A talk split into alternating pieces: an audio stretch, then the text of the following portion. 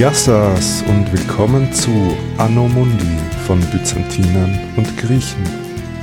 In der letzten Folge haben wir uns mit dem 4. Jahrhundert beschäftigt und wir haben uns ein wenig die Entwicklungen im römischen Reich nach dem Tod Konstantins des Großen angesehen bis zum Ende der konstantinischen Dynastie. Die heutige Episode fällt etwas aus dem Rahmen, denn sie wird eine viel größere Zeitspanne abdecken. Doch starten möchte ich mit einem Zitat. Clemens Wenzel, Fürst von Metternich, Staatskanzler des Kaisertums Österreich, schreibt am 21. September 1829 an Paul Fürst Esterhazy, habsburgische Botschafter in London. Was meinen wir mit Griechen? Meinen wir ein Volk, ein Land, eine Religion? Und tatsächlich war es im frühen 19. Jahrhundert nicht eindeutig, was mit den Griechen gemeint ist. Meint man damit diejenigen, die die griechische Sprache sprechen? Oder diejenigen, die im Staat Griechenland leben? Dieser Staat ist zu dem Zeitpunkt, als Metternich den Brief geschrieben hat, gerade erst vom Osmanischen Reich unabhängig geworden. Und dieser neue griechische Staat war anfangs sehr klein und er umfasste bei weitem nicht alle Menschen, die Griechisch sprachen. Oder aber, so fragte auch Metternich, meint man mit den Griechen eine Religion? Auch das ist nicht so abwegig, wie das für uns scheinen mag, denn im Westen konnte man mit Grieche eine orthodoxe Person Südosteuropas meinen, unabhängig davon, ob sie nun Griechisch sprach oder eine andere Sprache, etwa Slawisch oder Albanisch. Und so wie ein Identitätsbegriff zur Zeit Metternichs etwas anderes bedeuten konnte wie heute, so gilt das für die gesamte Geschichte. Dieser Podcast heißt Anno Mundi von Byzantinern und Griechen. Es soll also um Byzantiner und Griechen gehen. Aber in der Nullnummer habe ich bereits erwähnt, dass die Byzantiner sich eigentlich Römer nannten. Das heutige Griechenland hingegen wird Elas oder Elada bezeichnet. Der offizielle Name des Staates auf Deutsch lautet Hellenische Republik. Was hat es mit diesem Hellenisch auf sich und was hat das alles mit Griechisch zu tun? Um ein bisschen Klarheit in dieses Wirrnis an Begriffen zu bringen, habe ich gedacht, ich mache heute eine kleine Geschichte von Identitätsbegriffen und werde erklären, woher die Wörter Hellenen, Römer, Griechen und Byzantiner kommen und wie sie zu welcher Zeit wie verstanden wurden. Es wird ein Schnelldurchlauf werden, in dem wir bei Homer beginnen und am Ende im heutigen Griechenland landen werden. Beginnen wir bei den homerischen Epen Ilias und Odyssee. Zeitlich befinden wir uns ungefähr im siebten oder achten Jahrhundert vor Christus. Es ist höchst umstritten, wann Homer gelebt hat, falls es diese Person überhaupt gegeben haben soll. Diese beiden Epen sind die ersten literarischen Werke in griechischer Sprache. Die Handlung der Ilias spielt während des Krieges der Griechen gegen die Trojaner. Wie hat nun Homer diese Griechen bezeichnet? Meistens als Achaier. Die Achaier waren ein Stamm auf der Peloponnes. Sie waren der mächtigste Stamm während des Trojanischen Krieges. Er nannte sie auch Argiver. Argiver sind eigentlich die Bewohner der Stadt Argos, eine wichtige Stadt auf der Peloponnes. Oder Homer nannte sie Danaer. Dieser Begriff kommt vom mythischen Danaos, dem Stammvater der Herrscher in Argos. Diese drei Begriffe, Achaia, Argiver und Danaer, werden in der Ilias für die Gesamtheit der Griechen verwendet – es gibt aber noch keinen eindeutigen Begriff, der alle Griechen umfasst. Ganz generell war das alte Griechenland in Stadtstaaten, sogenannten Polleis, aufgeteilt. Und die Zugehörigkeit zu so einem Stadtstaat war wohl für die meisten Leute die primäre Identifikation. Sprachlich war das antike Griechenland in verschiedene Dialekte geteilt. Es gab zum Beispiel den dorischen Dialekt, der etwa in Sparta gesprochen wurde, oder den attischen Dialekt, welcher in Athen gesprochen wurde. Es gab dann noch das Ionische, das man unter anderem an der kleinasiatischen Küste sprach und noch ein paar andere Dialekte. Und zur griechischen Welt zählt man, wie wahrscheinlich bekannt, auch die vielen Kolonien, die im Schwarzmeer- und Mittelmeerraum gegründet worden sind. Von Spanien bis Zypern, von der Krim bis nach Ägypten. Ganz spannend aus begriffsgeschichtlicher Sicht ist der Stamm der Ionier, der unter anderem an der Westküste Kleinasiens ansässig war. Einige dieser ionischen Städte kamen unter persische Herrschaft, und die Perser verwendeten nun das Wort Ionier als Sammelbezeichnung für alle Griechen, und dieser Begriff hat sich im Orient ausgebreitet. So wurde im Altpersischen Griechenland als Yauna bezeichnet oder auf Sanskrit Yavana und noch heute findet man Beispiele dafür. So sagt man auf Hebräisch zu Griechenland Javan, auf Hindi Yunan, auf Arabisch Al-Yunan oder auf Türkisch Yunanistan. Doch zurück in die Antike. Das Wort Ionia für alle Griechen hat sich natürlich nicht überall durchgesetzt, sondern die Bezeichnung Hellenen. Bei Homer waren die Hellenen nur ein kleiner Stamm und spielte keine bedeutende Rolle. Wo genau das Wort Hellene etymologisch herkommt, ist nicht zufriedenstellend geklärt. Die Griechen aber begannen, die Bezeichnung Hellenen als Sammelbezeichnung zu verwenden. Die erste Bezeugung dieses Begriffs in der überregionalen Bedeutung findet sich im frühen 6. Jahrhundert vor Christus und setzt sich bis zum 5. Jahrhundert vor Christus allgemein durch. Einer, der das Hellenentum definierte, war der Geschichtsschreiber Herodot im 5. Jahrhundert vor Christus. Und zwar definiert sich das Hellenentum durch das gleiche Blut, die gleiche Sprache, die gleichen Tempel und religiösen Riten und die gleichen Sitten. Es wird also durch Herodot definiert, man ist Hellene durch Abstammung, Sprache, Religion und Kultur. Zusätzlich grenzten sich die Hellenen noch von den anderen ab, nämlich die anderen waren die Barbaren. Barbar bedeutete einfach etwas Unverständliches. Somit waren die Barbaren zunächst diejenigen, die eine unverständliche Sprache, also nicht Griechisch, sprachen. Später erhielt es auch noch eine abwertende Bedeutung also barbarisch im Sinne von brutal oder unzivilisiert, Eigenschaften, die man den Fremden zuschrieb. Als im frühen 5. Jahrhundert vor Christus die Perserkriege ausbrachen, war Hellenen bereits die Sammelbezeichnung für alle Griechen. In diesem Krieg verbündeten sich mehrere griechische Stadtstaaten, um sich der persischen Übermacht entgegenzustellen und eine Invasion zu verhindern. Dieser, wenn auch nur temporäre Zusammenschluss und die erfolgreiche Abwehr eines äußeren Feindes trug wohl zu einer weiteren Vertiefung des Zusammengehörigkeitsgefühls bei, wenn es auch zu keiner politischen Vereinigung führte. Es ist üblich, dass sich Identität in Auseinandersetzung mit und in Abgrenzung zu dem Fremden entwickelt, wie hier die persische Bedrohung.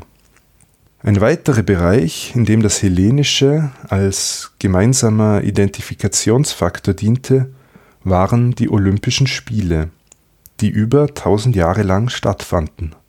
Es waren sogenannte panhellenische Spiele, an denen nur Griechen teilnehmen durften.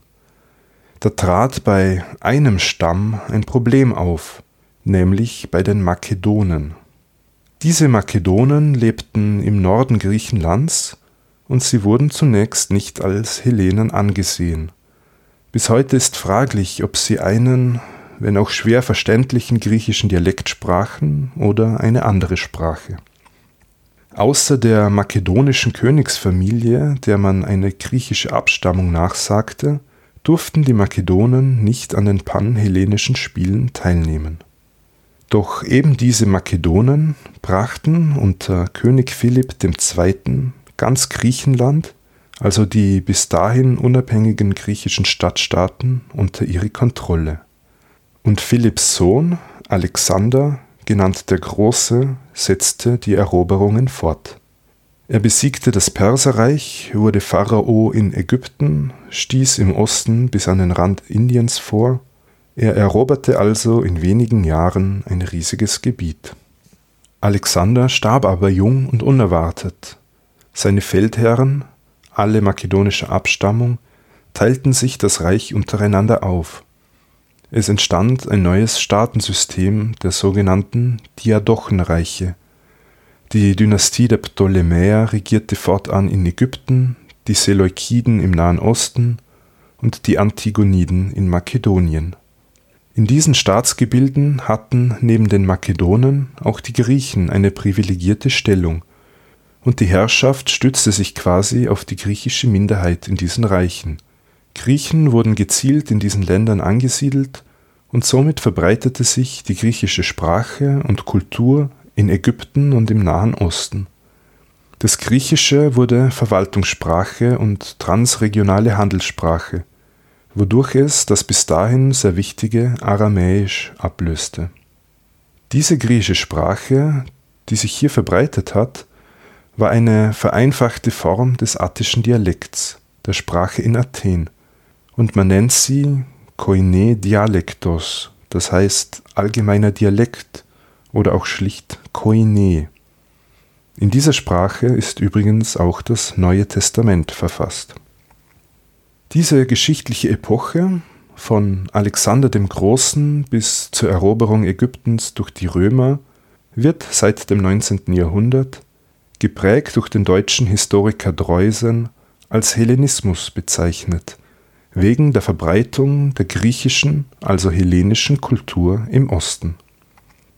Die Definition Hellene war in dieser Zeit nicht mehr an die Abstammung gekoppelt, sondern ist kulturell zu verstehen. Hellene konnte man also nun werden, indem man die griechische Sprache lernte und die griechische Bildung und die griechische Lebensweise übernahm die nächste weitreichende politische Veränderung im östlichen Mittelmeer erfolgte durch die Eroberungen der Römer. Doch die Römer waren schon längst in Kontakt mit den Griechen. Zuerst in Süditalien, wo es zu einem kulturellen Austausch mit den griechischen Kolonien kam. Dieser Austausch verstärkte sich dadurch, dass die von den Griechen bewohnten Gebiete Zug um Zug unter römische Herrschaft kamen in Rom gab es in der Oberschicht eine gewisse Bewunderung für die griechische Kultur, und in diesen besser gestellten Schichten wurde auch die griechische Sprache gelernt. Latein war zwar Amtssprache im gesamten römischen Reich, doch im Osten blieb das Griechische weiterhin dominant.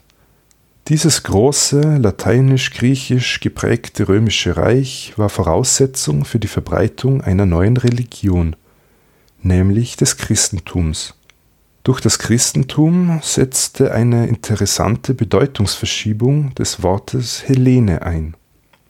Bei den christlichen Autoren war ein Hellene nicht mehr jemand, der Griechisch sprach oder die griechische Kultur angenommen hatte, sondern jemand, der Polytheist war, also viele Götter verehrte.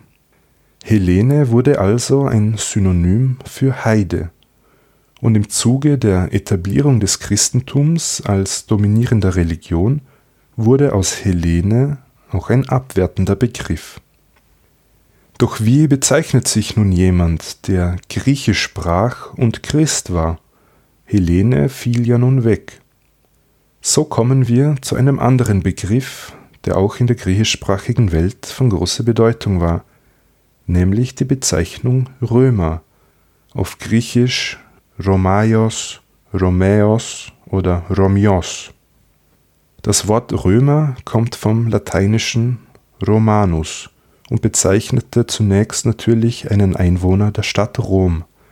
Doch durch die Expansion Roms breitete sich der Begriff allmählich auf alle Bewohner des römischen Reiches aus, bis im Jahr 212 nach Christus schließlich alle Bewohner des Reiches auch das römische Bürgerrecht erhielten. Auch die Römer grenzten sich gegenüber den Barbaren ab. Ursprünglich waren ja aus griechischer Sicht auch die Römer Barbaren, doch nun im Imperium Romanum sind die Barbaren diejenigen, die außerhalb des griechisch-römischen Kulturkreises lebten. Im Zuge der Bedrohung des Reiches durch in Anführungszeichen barbarische Völker an den Grenzen, wurde die Identifikation der Griechen mit dem römischen Staat verstärkt. Schließlich hatte die Zugehörigkeit zum römischen Reich Stabilität und Ordnung und eine sehr lange Friedensphase mit sich gebracht. Wie bekannt blieb vom römischen Reich im fünften nachchristlichen Jahrhundert nur mehr das Oströmische Reich übrig mit der Hauptstadt Konstantinopel. In diesem heute byzantinisch genannten Reich waren die griechischsprachigen zu Beginn nicht in der Mehrheit. Dies änderte sich erst durch den Verlust einiger nicht griechischsprachiger Gebiete. Zunächst spielte in frühbyzantinischer Zeit Latein noch eine Rolle in der Verwaltung und im Recht. Der Gebrauch wurde aber immer weniger üblich, bis er gar keine Rolle mehr spielte. Die einzige Bindung zu Rom blieben die römischen Institutionen, wie Kaiser und Senat und die Reichsideologie. Die Hauptstadt Konstantinopel nannte man auch Neues Rom, die Bezeichnung eines Bürgers des Byzantinischen Reiches war Romäos, der Staat hieß Romania und der Herrscher war der Vassilev Don Romäon, also der Kaiser der Römer. Man sah sich politisch in der Tradition des Imperium Romanum – und gleichzeitig religiös in der Tradition des Christentums.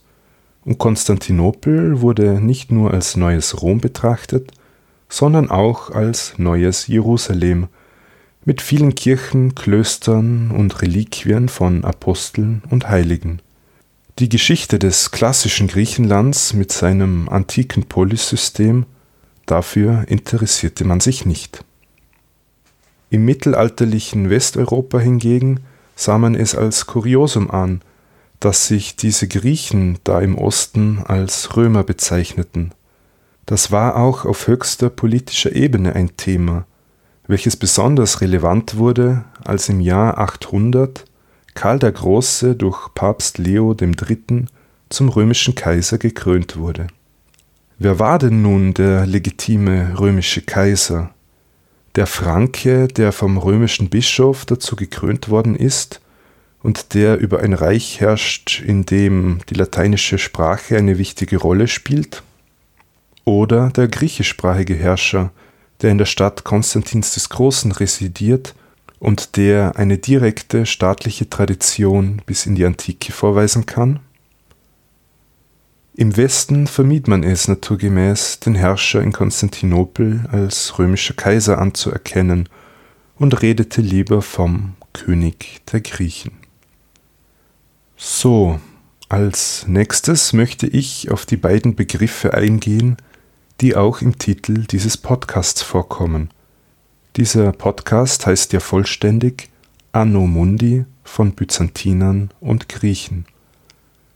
Wo kommen diese Byzantiner her, wenn wir doch gelernt haben, dass die Byzantiner sich Römer nannten? Byzantiner oder das Adverb byzantinisch gehen zurück auf Byzantion, den ursprünglichen Namen Konstantinopels. Byzantion wurde 660 v. Chr. gegründet und erhielt seinen Namen zu Ehren des mythischen Heerführers Byzas wenn im Mittelalter von Byzantion die Rede war, war damit immer die Stadt Konstantinopel gemeint, nie das ganze Reich. Etabliert wurde der Begriff byzantinisch in der Mitte des 16. Jahrhunderts, also ungefähr 100 Jahre nach dem Fall Konstantinopels, nämlich durch den deutschen Humanisten Hieronymus Wolff, der im Dienste der Fugger stand dieser Hieronymus Wolff sammelte und publizierte viele griechische Schriften, sowohl aus der Antike als auch aus dem Mittelalter. Dabei prägte er den Begriff byzantinisch für das christliche, griechisch geprägte römische Reich im Mittelalter, im Gegensatz zum lateinisch geprägten heidnischen römischen Reich der Antike. Endgültig durchgesetzt hat sich byzantinisch, byzantinisches Reich, schließlich im 19. Jahrhundert und auch die heutige Forschung verwendet diese Begrifflichkeiten, wissend um die damit verbundene Problematik. So, und jetzt zu einem Wort, das ich in dieser Folge sehr, sehr oft verwendet, aber dessen Herkunft ich noch nicht erklärt habe, nämlich das Wort Grieche oder Griechisch. Griechisch leitet sich ab vom lateinischen Wort Graecus, dies wiederum vom griechischen Graikos oder Rirekos. Diese Graikoi waren ein Stamm aus dem heutigen Griechenland, der sich im 8. Jahrhundert vor Christus im südlichen Italien angesiedelt hatte. In Süditalien kamen die Römer mit der griechischsprachigen Bevölkerung in Kontakt, auch mit dem Stamm der Graeci. So übernahmen die Römer den Begriff Graeci als Sammelbezeichnung für alle Griechen. Und so kam dieser Begriff in die modernen Sprachen. Auf Deutsch sagt man Griechenland, auf Englisch Greece, auf Französisch La Grèce und so weiter. Dieses Graecus konnte in der Vergangenheit auch oft einen negativen Beigeschmack haben und konnte sich bei den Griechen selbst nie als Eigenbezeichnung durchsetzen. Ich habe vorhin erwähnt, dass das Byzantinische Reich sich einerseits politisch in der Tradition des römischen Reiches sah, andererseits religiös eindeutig vom Christentum geprägt war und man sich von den Heiden ist gleich Hellenen abgrenzte. Doch es gibt einen Bereich, in dem die klassische griechische Antike auch in byzantinischer Zeit eine wichtige Rolle spielte, nämlich in der Literatur. Die antiken griechischen Autoren bzw. einige ausgewählte Autoren wurden auch von den Byzantinern weiter tradiert und dienten als Vorbild für eigene literarische Werke. So war zum Beispiel der antike Geschichtsschreiber Herodot Teil des Literaturkanons und diente als großes Vorbild im Bereich der Historiographie. Wie wir gelernt haben, wurde der Begriff Hellene in christlicher Zeit abwertend für Heide verwendet, besonders in der Spätantike, in frühbyzantinischer Zeit, als es noch eine Auseinandersetzung zwischen Christentum und den Anhängern des Paganismus gab doch im Laufe der Zeit wurde das Christentum die unangefochtene Religion und die Heiden stellten keine Gefahr mehr dar. Das führte dazu, dass die Bezeichnung hellenisch hin und wieder doch wieder in Verwendung kam, meistens in Bezug auf die hellenische Sprache und die hellenische Bildung, also in Zusammenhang mit der klassischen griechischen Literatur. Politisch blieb die Selbstbezeichnung römisch. Doch in den späteren Jahrhunderten des Byzantinischen Reiches, als das Staatsgebiet immer mehr schrumpfte und durch den vierten Kreuzzug zeitweise auch Konstantinopel, das neue Rom, verloren ging, war es argumentativ immer schwieriger, sich auf das römische Erbe zu beziehen. Dies und die politischen und religiösen Auseinandersetzungen mit dem katholischen Westen, den sogenannten Lateinern, führte in der Spätphase des Byzantinischen Reiches zu einer stärkeren Identifizierung mit dem sprachlichen und kulturellen Erbe des klassischen Griechenland. Und Hellenisch wurde punktuell in der intellektuellen Oberschicht sogar als Eigenbezeichnung verwendet. Nachdem das Byzantinische Reich im 15. Jahrhundert endgültig untergegangen und der Großteil der griechischsprachigen Bevölkerung unter osmanische Herrschaft gekommen war, blieb Hellenisch beschränkt auf das alte Griechenland und die altgriechische Sprache. Der Name Römer, Romäos, Romios hingegen blieb im Osmanischen Reich eine gängige Bezeichnung für die orthodoxe Bevölkerung. Im späten 18. Jahrhundert fanden die Ideen der Aufklärung auch Niederschlag bei manchen griechischen Intellektuellen man machte sich vermehrt Gedanken darüber, wie ein zukünftiger, vom Osmanischen Reich unabhängiger griechischer Staat aussehen könnte. Da stellten sich einige Fragen. Welche Gebiete soll dieser neue Staat umfassen? Welche Bevölkerung soll das neue Staatsvolk bilden und wie wird dieses Staatsvolk genannt? Waren es Romii, Römer, Elines, Hellenen oder Greki, Griechen? 1821 brach in Griechenland ein Aufstand aus gegen die osmanische Herrschaft.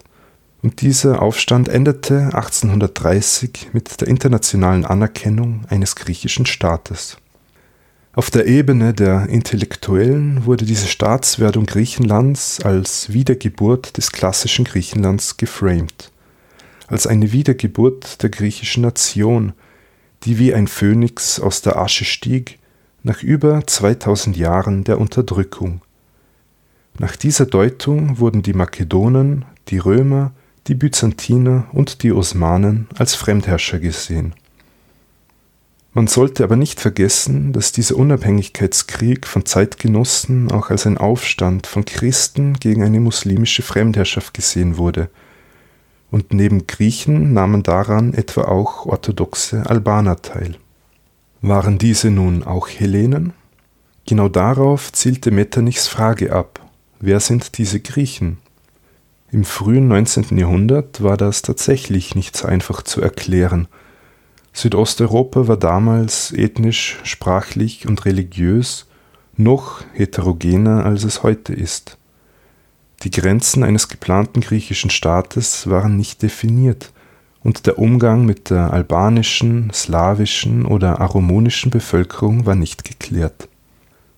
Das orthodoxe Byzantinische Reich, das sich römisch nannte, hatte bei den Intellektuellen dieser Zeit einen eher schlechten Ruf im Vergleich zum klassischen Griechenland, das als das große Vorbild galt. So verwundert es nicht, dass dieser neu gegründete Staat Elas genannt wurde, und die Staatsbürger sind nun die Ellines, die Hellenen. Längst vorbei sind die Zeiten, in denen Hellenisch eine negative Bedeutung hatte. Es war nun möglich, Hellene und Christ gleichzeitig zu sein. Dieser Rückbezug auf das klassische Griechenland ging sehr weit. So wurde nicht das von der Bevölkerung gesprochene Griechisch als Amtssprache festgelegt, sondern die sogenannte Rheinsprache, die in Teilen dem Altgriechischen angeglichen und von fremdsprachlichen Einflüssen gereinigt worden war. Erst 1976 wurde die Volkssprache als Amtssprache eingeführt. Doch der starke Bezug auf das antike Griechenland und die Vernachlässigung der Geschichte vom Hellenismus bis in die Neuzeit war natürlich nicht sonderlich praktisch für die Konstruktion einer Nationalgeschichte. Vor allem können mit der klassischen Antike Phänomene wie die wichtige Rolle der orthodoxen Kirche in Griechenland nicht erklärt werden. Gegen Mitte des 19. Jahrhunderts wurden schließlich auch die anderen Epochen, darunter auch die byzantinische Ära, in die Nationalgeschichte integriert und die Kontinuität des Hellenentums von Homer bis in die Gegenwart betont. Doch es dauerte seine Zeit, bis Byzanz in Griechenland rehabilitiert worden ist so fand das Byzantinische Reich erst Ende des 19. Jahrhunderts Eingang in die griechischen Schulbücher. Das erste Byzantinische Museum Griechenlands wurde 1914 eröffnet und die Professuren an der Universität Athen für byzantinische Kunst und für byzantinische Geschichte wurden erst 1912 bzw. 1924 eingerichtet. Die Selbstbezeichnung der Byzantiner Romäos, Romios spielte im modernen Griechenland eine immer weniger wichtige Rolle, auch wenn sie heute noch verstanden wird. Die heutigen Griechen bezeichnen sich wie selbstverständlich als Hellenen, als Ellines und Griechenland nennen sie Ellada. International dagegen ist in den meisten Sprachen von den Griechen die Rede. So, das war's mit der Begriffsgeschichte zu den Hellenen, Römern, Byzantinern und Griechen. Zum Abschluss habe ich noch einen etymologischen Fun Fact. Ihr kennt bestimmt das Wort Gringo. Mit Gringo werden in Lateinamerika Ausländer und im Speziellen US-Amerikaner oder Europäer bezeichnet. Das Wort Gringo leitet sich ab vom spanischen Griego was Grieche bedeutet. So wie man im Deutschen sagt, das kommt mir spanisch vor, wenn man etwas nicht versteht, hat man in früheren Zeiten im Spanischen gesagt, dass jemand Griechisch spreche, hablar en griego, wenn jemand Unverständliches von sich gab. Damit schließe ich diese Folge. Beim nächsten Mal setzen wir die chronologische Reise fort und sehen uns die römische Geschichte im späten 4. Jahrhundert an, dabei im Besonderen die Regierungszeit von Kaiser Theodosios dem Großen. Wer mir Feedback geben möchte, ist dazu herzlich eingeladen. Entweder per Mail an info@anomundi.eu, auf Twitter unter @anomundi.eu oder auf Facebook. Ganz besonders freuen würde ich mich über Bewertungen und Rezensionen, zum Beispiel bei Apple Podcasts oder auf panoptikum.io. Vielen Dank fürs Zuhören. Yassas und bis zum nächsten Mal bei Anno Mundi.